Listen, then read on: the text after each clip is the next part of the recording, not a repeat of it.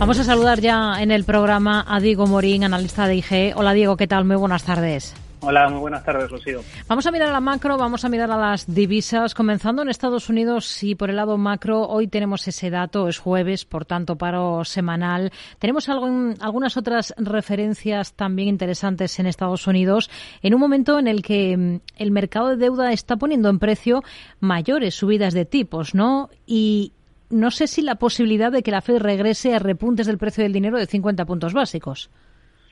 Bueno, es posible, ¿no? no, no ahora, dada la situación, no es nada descartable que la Fed pueda subir eh, 50 puntos básicos, ¿no? Y creo que el mercado está descontando esta situación porque, bueno, dada la, eh, la situación que hemos visto hoy, unos datos macroeconómicos también a lo largo de la semana que siguen siendo débiles, una productividad que es baja, el empleo sí es verdad que mantiene un poco su fortaleza, pero también los costes laborales vuelven a repuntar más con de, lo esperado, ¿no? Por tanto, creo que nos encontramos en esa tesitura y donde creo que el mercado ya empieza a descontar una, una posible subida de tipos de la Fed de 50 puntos básicos. Hmm.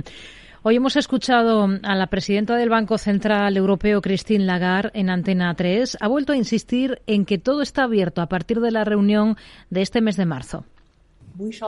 Así que ya veremos.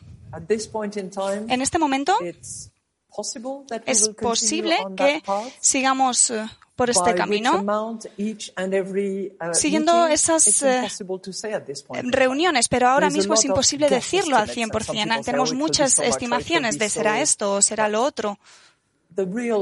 Pero la respuesta real y honesta es que lo determinarán los datos y lo decidiremos cuando veamos estos datos. Siempre he hablado de actuar conforme a los datos pues bien, esos datos no parecen nada favorables ahora. Hoy mismo hemos visto que la inflación en la eurozona se ha reducido una décima en el mes de febrero con respecto al anterior, hasta el 8,5%, pero la subyacente sube tres décimas hasta el 5,6%. Son argumentos, parece, a priori para seguir siendo contundentes, ¿no? Mm, yo diría que sí, ¿eh? y creo que el mercado donde nos estamos fijando prácticamente es en la subyacente, ¿no? que es un poco la que nos va marcando el, camino.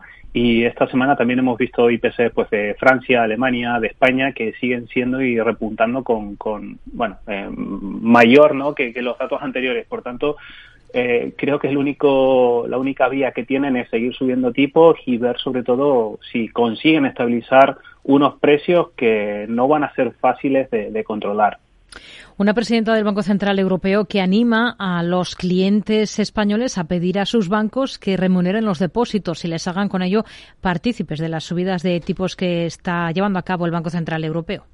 Los clientes de los, de los bancos tienen que tener este diálogo con los eh, banqueros y ellos tienen que, ser lo bastante sensatos como para hablar con ellos.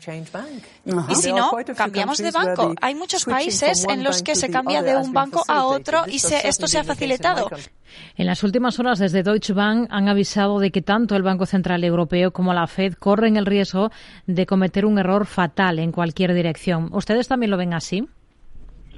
Bueno, es que eh, hagan una cosa u otra van a estar están pillados, no podríamos decirlo, porque creo que la única salida que tienen para bajar la inflación por ahora es seguir subiendo tipos de interés y da la situación macroeconómica que bueno eh, Powell en alguna ocasión pues bueno lo ha comentado no la única manera que tienen es vía demanda eh, es una situación de entrada de desaceleración económica no por tanto eh, sí es verdad que, podemos estar de acuerdo con Deutsche Bank pero creo que es la única vía que tienen para intentar conseguir esa situación de estabilizar precios aunque bueno ya se habla que la Fed podría subir incluso el objetivo de inflación ¿Han rebajado el rango que habían previsto ustedes a principios de, año de cotización del euro dólar?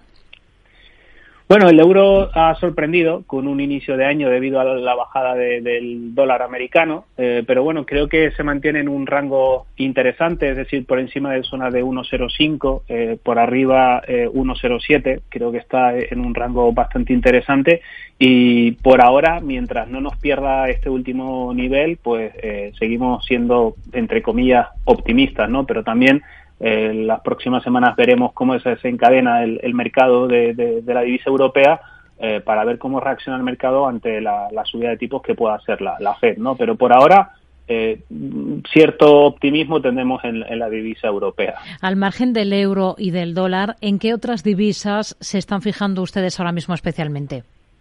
Bueno, a mí me gusta lo que ha estado realizando el dólar yen, ¿no? Es decir, obviamente el, último tramo, el billete verde se ha pues recompuesto de unas caídas bastante bruscas en, en desde la segunda parte del año pasado, pero bueno, creo que ha consolidado una directriz bajista de medio plazo muy importante y ahora pues mm, estamos vigilando posibilidad de acentuarse por encima de zona de 136 yenes, si, si mal no recuerdo, con posibilidad de estirar a zona de 140. Tiene una resistencia muy importante, pero bueno, creo que también con todos los vaivenes que está realizando el mercado y con las propuestas que nos vayan a traer los bancos centrales en las próximas semanas, tanto el Banco de Japón como la Reserva Federal, creo que puede ser un par que, que, habrá que vigilar muy bien.